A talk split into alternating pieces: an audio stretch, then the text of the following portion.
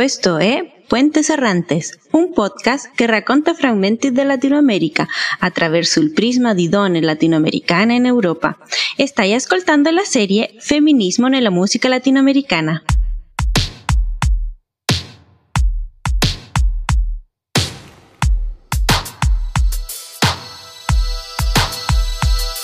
Qué belleza la que tú presentas bajo de ese traje. Qué belleza mujer, pero que sea más tu coraje. No dejes que nadie te pise, que no te manden, que lo mejor de ti no lo oculte il maquillaje.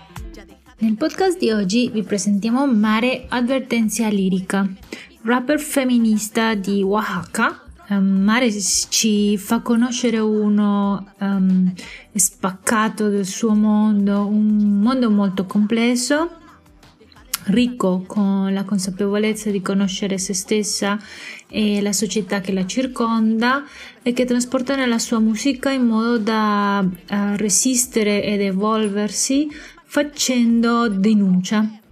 Eh, le sue parole sono uno specchio del suo mondo. Sí, sí, en realidad yo considero mi identidad interseccional. Entonces me toca habitar justo desde diferentes lugares y pues los que acabas de nombrar son algunos de ellos, ¿no? Por eso desde ahí, por eso desde ahí activo, acciono. Para mí el nombrarme como zapoteca, como mujer, como migrante, como feminista, es también un poco la cara desde donde afronto el mundo. Eh, mucho de mi lucha, mucho de lo que yo enuncio en mis canciones, mucho de lo que yo trato de, de accionar en mi cotidiano, tiene che ver porque me reconozco dentro de estas opresiones, ¿no? Tutto quanto uh, rimanda alla parola identità, parola difficile, per certi versi ostile. Una parola sempre presente mm, mentre leggevamo su, i, i, suoi articoli uh, di mare e ci preparavamo a intervistare questa donna meravigliosa e acuta. Mm, mare nasce a Oaxaca, uh, uno stato del sud di Messico, eh, nelle cui fertili valli eh, fiorirono gli zapotechi, uh, antica civiltà precolombiana nella quale Mare eh, si riconosce. I popoli originari della zona della, della nostra Abia, Abia Gialla eh, subiscono da sempre, da prima dell'arrivo degli spagnoli, periodo in cui ebbe inizio il loro annientamento, um, dove il saccheggio delle loro terre piene di risorse naturali fu ed è ancora sinonimo di arricchimento, mm, dove la loro cosmovisione fu ed è ancora derisa. E dove in nome della parola civiltà fu imposta una nuova lingua e una nuova religione. Ogni violenza continua ad essere perpetrata dallo Stato stesso, il quale riconosce l'autodeterminazione dei popoli originari sulla carta, ma nel quotidiano ciò non avviene. Se così fosse, se così fosse, le persone appartenenti ai popoli originari non subirebbero episodi di razzismo e di violenza. Ma perché ciò accade? Perché il retaggio coloniale la fa da padrone e il Messico è diviso in due, dove una parte della società guarda verso l'Occidente prendendo come esempio gli Stati Uniti. La società postcoloniale rinnega ancora una volta le proprie radici, non facendo tesoro di chi invece, appartenendo ad un popolo originario, resiste, pagando con la propria vita per salvaguardare cosmovisione e terre dagli interessi del capitalismo estrattivista. A questi interessi si aggiunge la guerra militarizzata contro i cartelli della droga, iniziata nel 2006 dall'allora presidente Felipe Calderón, una guerra che ha portato ancora più morte. Le vittime collaterales, che sono persone appartenenti alle popolazioni originarie, che abitano nelle periferie, nei quartieri dove c'è un assoluto abbandono dello Stato e dove i responsabili per quelli, quelle morte non compaiono. Mare riconosce la sua identità intersezionale, sapoteca, donna, migrante, riconosce se stessa come una categoria oppresa, marginalizzata e quindi vittima, allo stesso modo di molteplici discriminazioni. il termine intersectionality è stato coniato da Kimberly Crenshaw negli anni Ottanta ed è oggi un concetto usato da gruppi o persone che subiscono oppressioni a causa delle loro identità interconesi. Mare è testimone della violenza strutturale, strutturale del suo paese, dove le strutture sociali, cioè sistemi economici, politici, medici e legali, eh, perpetuano le disuguaglianze e la violenza a più livelli, sia dal singolo individuo che dalla comunità. Ci racconta non a caso le disuguaglianze esistenti tra donne, mh, disudenze sessuali e uomini quando si tratta di ottenere giustizia. Quindi vediamo come fattori come razza, genere, sessualità, abilità, disabilità, classe sociale, fede, non sono tutti interconesi e plasmano le nostre vite collocandoci in contesti specifici all'interno della, socie- della società. Eh, il femminismo intersezionale eh, mira all'inclusione di tutte le donne e di tutti coloro che vivono molteplici oppressioni. Mare diventa portavoce del dolore, della rabbia, ma anche della gioia del suo popolo e lo fa attraverso della sua musica, riconoscendo così il suo privilegio. Liberare se stessi dal peso del patriarcato, descostruire le proprie convinzioni, lavoro molto doloroso e faticoso perché in qualche modo ci mette a nudo e avere delle donne con cui creare delle alleanze e reti di sostegno è il modo per avviare un vero e proprio cambiamento sociale. Che bellezza la que tú presentas bajo de ese traje, que belleza mujer, pero que sea más... Yo no sería la persona que soy. Y entonces a las primeras que tengo que reconocer es a mi propio linaje, a mi propia, a mi propio núcleo y a las mujeres que han sacado la casta por nosotras. Ya deja las revistas, lo que tu vida... Mare riconosce e trova nelle donne della sua famiglia l'impronta delle scelte prese da sua nonna. Lei, con un vissuto di violenza alle spalle, è la prima a uscire fuori da quel cerchio e di conseguenza ha aperto la strada a nuove scelte e possibilità per i figli a venire. Così è stato per la mamma di Mare e per Mare stessa.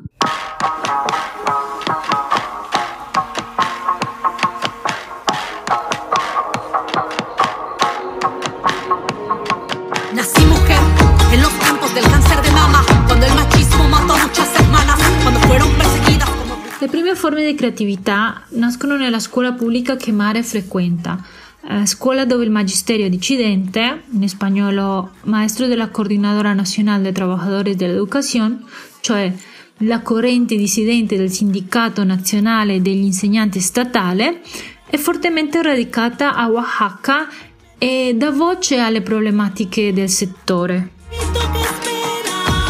que fuera educada por estos maestros y maestras que tenían un pensamiento no, eh, no alineado al Estado. Y eso me permitió generar una conciencia crítica. In questo contesto Mare trova degli spazi di dialogo, ma anche di dibattito, dove la narrazione ufficiale della storia viene scardinata e dove l'incontro con la poesia di protesta l'aiuterà poi a capire che la realtà e la violenza che la circondava potevano essere eh, contestate.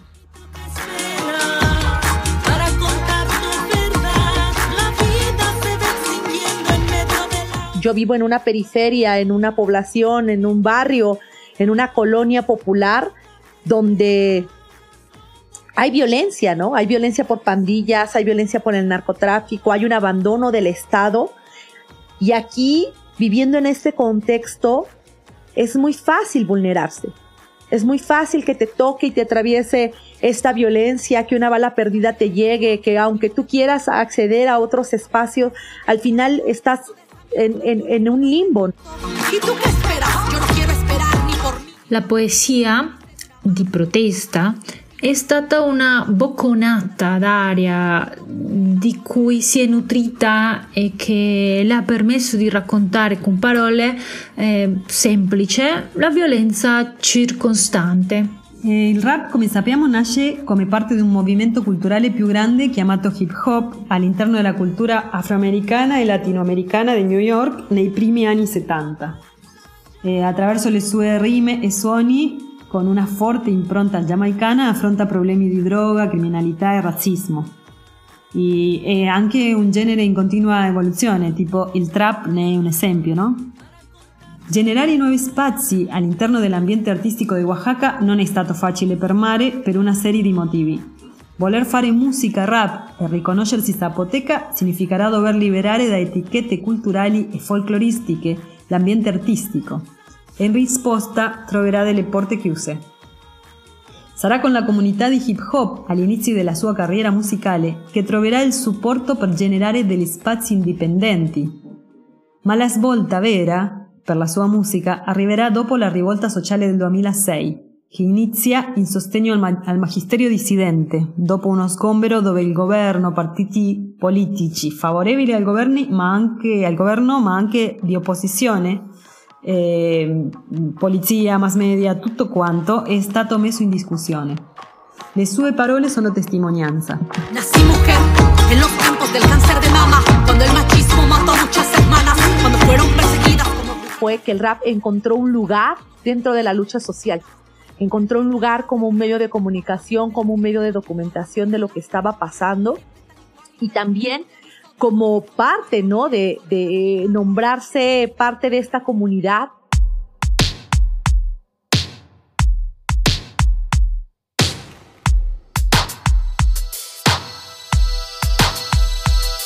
Qué belleza la que tú presentas bajo de ese traje. Qué belleza mujer, pero que sea más tu coraje. No dejes que nadie te pise, que no te manden, que lo mejor de ti no lo oculte el maquillaje. La violenza è sempre una, ma presenta mille facce. Ci troviamo davanti a una società colpita nel profondo dalla violenza. Avvenimenti come la separazione forzate, dove le persone vengono fatte scomparire dalle forze dell'ordine, forse armate, come il caso degli studenti della scuola rurale di Ayotzinapa nel 2014, le uccisioni di leader delle popolazioni originarie che lottano per la salvaguardia della loro terra, la repressione da parte della polizia verso il magisterio dissidente, le vittime collaterali, i femminicidi. La violenza che ha generato tantissimi morti e quindi la società nel suo insieme ha profondi lutti da elaborare. Ad esempio, come lo scandalo di falsi positivi alla fine del 2008 in Colombia, eh, dove è stato coinvolto eh, i membri, mh, alcuni membri dell'es- eh, dell'esercito nazionale colombiano, che alla fine sono i responsabili dell'assassinato di civili innocenti che sono stati fatti passare per guerriglieri uccisi in combattimento.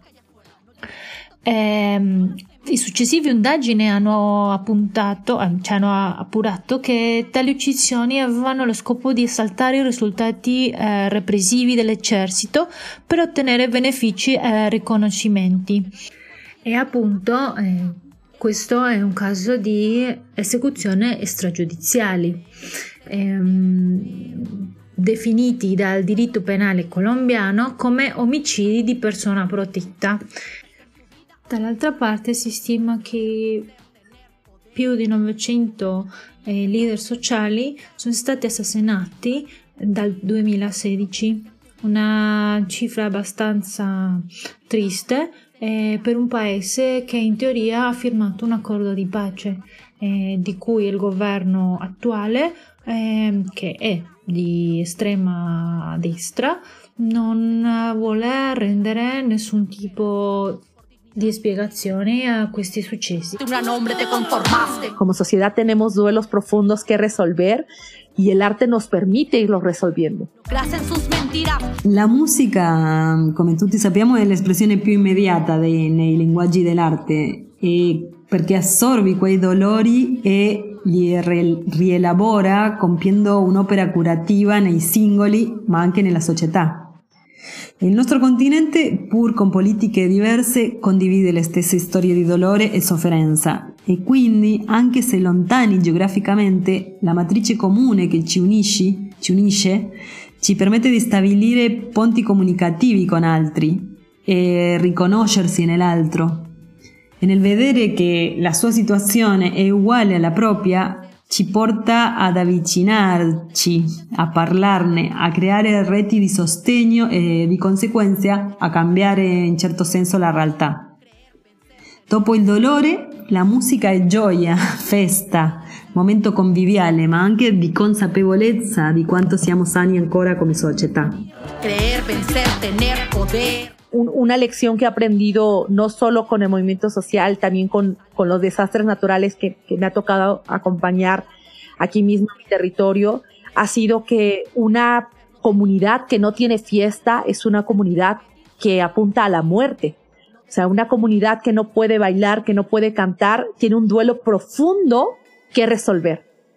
Y creo que entonces la música, el arte se convierte también en esa, en ese medidor de qué tan saludable estamos como sociedad. Se busca, ley en la ficha pegada en el poste de la esquina para dar vuelta a mi cuadra. Cabello largo, negro, uniforme de secundaria. La familia se preocupa, su papá sale a buscarla. Se busca, nunca volvió del trabajo. Pantalón de Stando a A dove vanno los desaparecidos, organo indipendente di ricerca giornalistica, oggi in Messico 19 persone al giorno sono vittime di separazioni forzate e si stimano che siano 82.000 le persone scomparse e più di 2.000 le fosse comuni sparse in tutto il territorio messicano.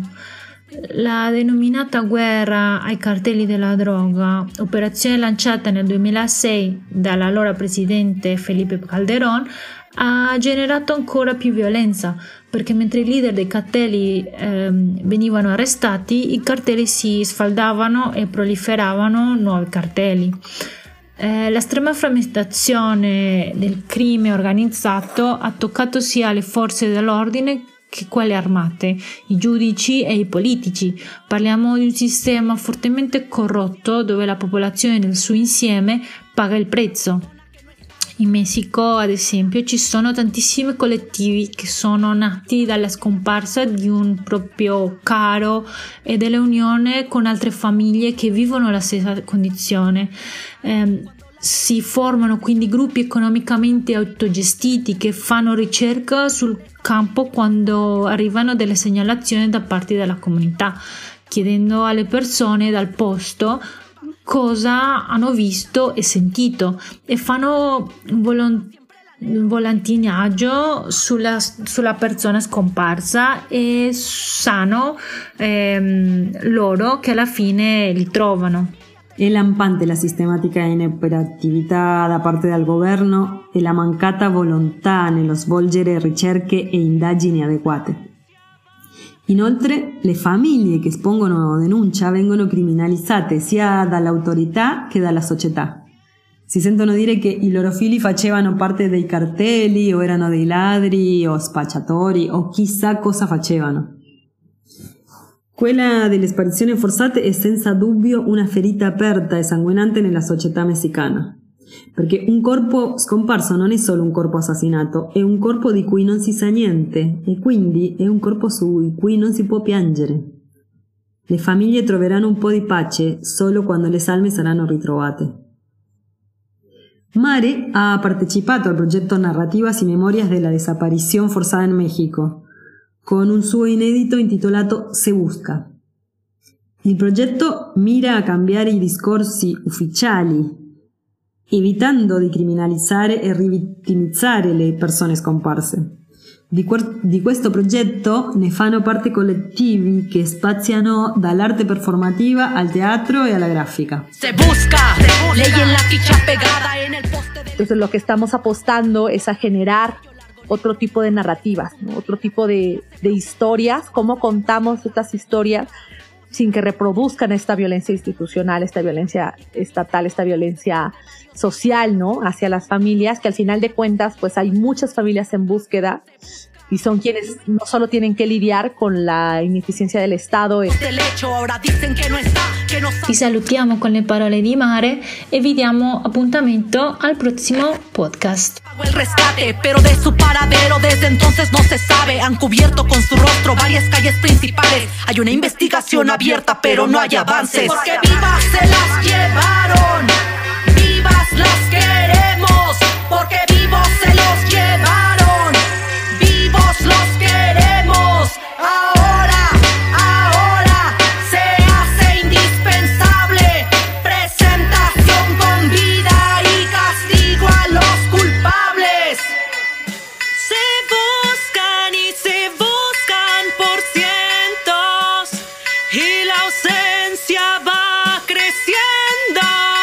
Cada persona que no está es una ausencia que nos sana. Nos vamos convirtiendo en una sociedad sin alma. Hay una bestia allá afuera acechando en nuestra casa. Y si como pueblo lo permitimos, ¿cuándo acaba? No arregla nada pensar que esto no te pasará. Cuando la violencia tiene acechada la ciudad, la prioridad debe ser frenar esta pandemia de la desaparición forzada que ataca a cualquiera. También yo busco a quien nos hace falta, pues viviendo en este infierno no se sabe quién se salva. La cifra es alta y guarda siempre el anhelo que quien no está